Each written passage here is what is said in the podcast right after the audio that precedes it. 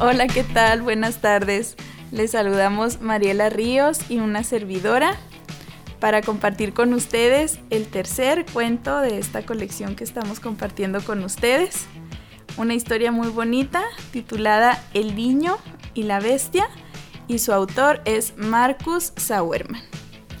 Muy buenas tardes, queridos amigos. Agradecemos infinitamente a Guapo Capost, nuestro podcast hermano, y también a la maestra Viri Dosal, que nos acompaña aquí en este estudio en esta ocasión para eh, por esta invitación que me hacen para, presentar estas historias, estos cuentos, esta selección de cuentos que nos remontan a nuestra más tierna infancia.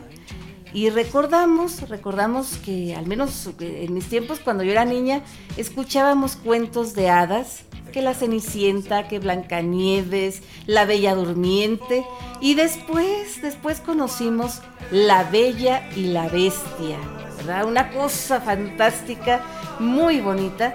Y ahora traemos para ustedes un cuento que se llama El Niño y la Bestia.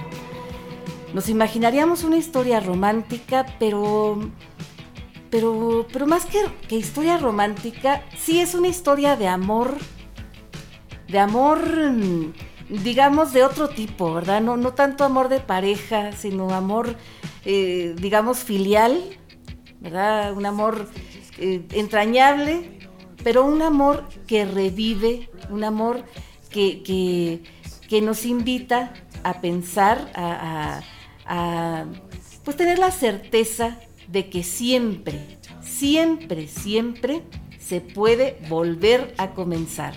Así que aquí les va, queridos amigos, sin más preámbulos, esto que se llama El niño y la bestia.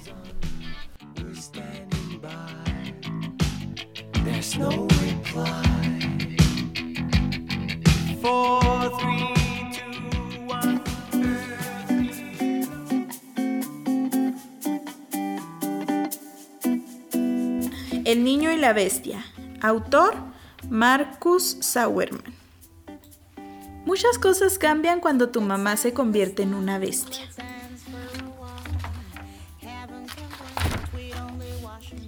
Entonces, casi todo lo tienes que hacer tú mismo, como si ella no estuviera. Sin embargo, no siempre es malo que mamá sea una bestia, ya que no está continuamente diciéndote que no.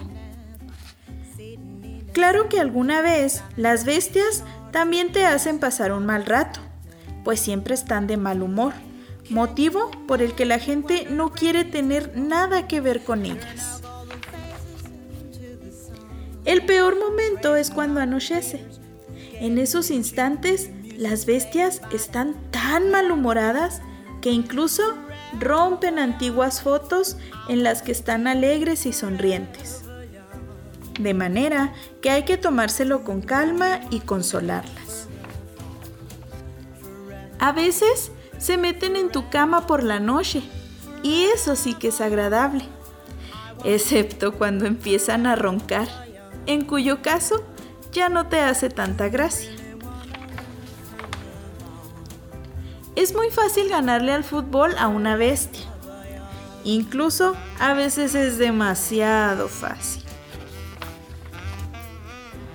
Pero lo peor es cuando una bestia se encuentra con otra, ya que ambas se comportan como verdaderas bestias y olvida por completo que una vez se quisieron. Entonces hay que tranquilizarlas y decirles que todo va a estar bien, aunque no sea cierto. Nadie sabe cuánto tiempo puede durar esta pataleta necesita tiempo, paciencia, muchos bonitos días de verano y encontrarse con una vieja amiga, a quien mamá ya no veía desde hace muchísimo.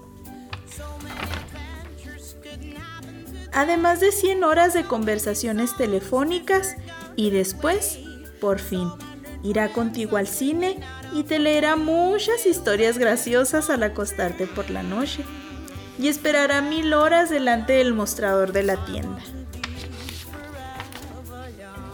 Y llegará un momento, cuando ya te hayas acostumbrado a la bestia, en que ésta se transformará otra vez en tu mamá. Y de nuevo, no volverá a ser fácil.